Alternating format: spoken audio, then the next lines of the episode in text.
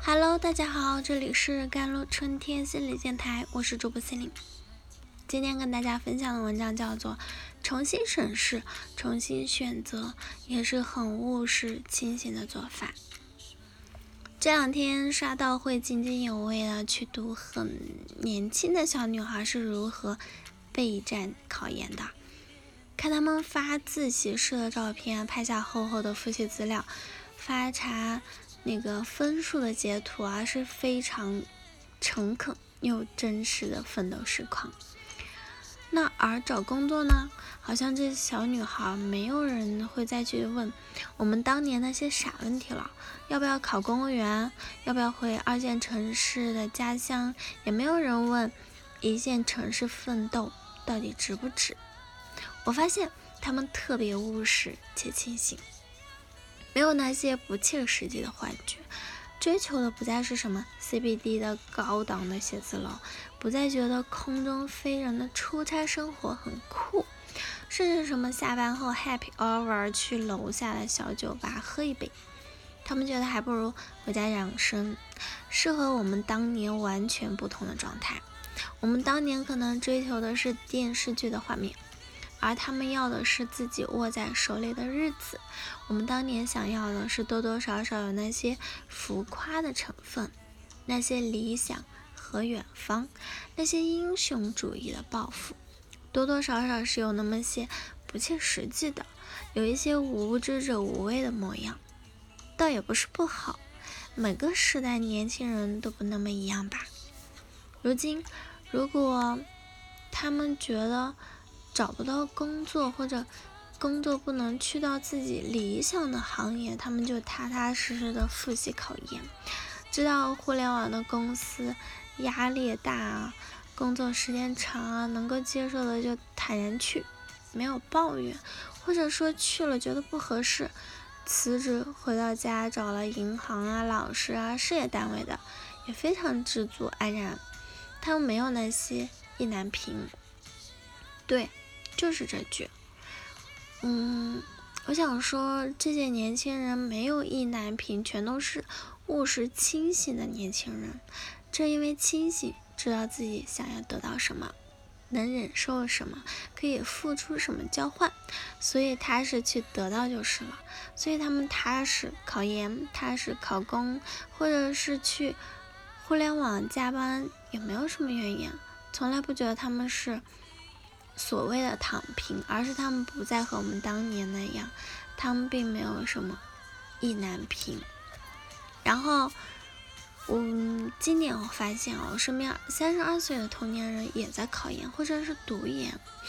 去年考清华在职读研的安小姐呢，不是在报社上班，就是在去教室的路上。我很好奇的问她。嗯，就是卷你们清华在职读硕士的都是做什么工作的？他说五个央媒啦，两个外企啊，大个三厂啊。我说啊，你们一个班才十个人啊，怪不得这么难考。但就公布的分布来看，其实挺平均的。清华新闻的在职读的新闻的硕士，现在在职读研究生。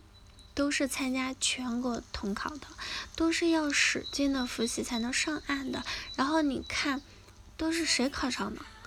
其实新闻行业的从业者，在什么机构的什么都有，并不能说哪些清闲的姐妹更容易去读。相反的，安小姐说，能想到嘛？平时反而是我们几个央媒的，成天在加班，大厂的反而还好。其实也没有谁比谁忙，谁比谁闲，就是都挺忙的。但清醒的都知道自己想要的是什么，也不仅仅是说，是考研究生呢。今年周围好像就是突然少了很多声音，没有那些浮躁的情绪了，都是勤勤恳恳、踏踏实实的做好自己手头上的事儿。选什么样的生活？女孩就好像在这一两年，突然就变得冷静且务实了。上个月啦，有一个艾琳，嗯，发给我她的新名片啊。虽然她发的文字是做回打工人，她说打工人打工魂，他创业项目这两年的变化比较大，发展不是很好。他说自己三十五岁了，女儿也是一年级，他成为了小学生家长。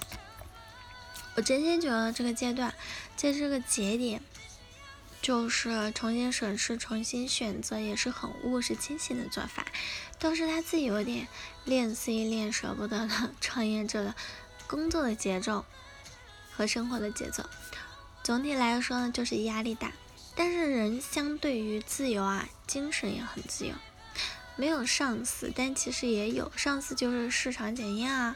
他和我说的时候，我是非常支持他去的。三十五岁一胎妈妈，就面了一个工作，就成功拿到了 offer offer，啊，是一家央企，嗯，老总呢亲自面试，结果当场拍板。我说。比起创业还是打工，其实都不重要。你三十五岁说换赛道就换，且一面就拿到了自己满意的岗位和薪水，这叫做工作自由。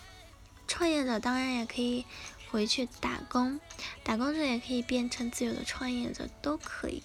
而这一切，要是放在五六年前啊，大家会折腾非常久的时间用来讨论要不要这样。要不要那样？创业好像还是打工啊，可以讨论和内耗好几个月，甚至一两年都没有实际行动。但如今啊，越来越知道自己的生活状态和人生节点的状态，反而变得会选了，因为太知道每种选择对应的是不同的生活方式，没有好坏，每种选择也都有代价。看清自己需求，勇敢去选就对了，再没有纠结。好了，以上就是今天的节目内容啦。咨询请加我的手机微信号：幺三八二二七幺八九九五，我是 c e l i 我们下期节目再见。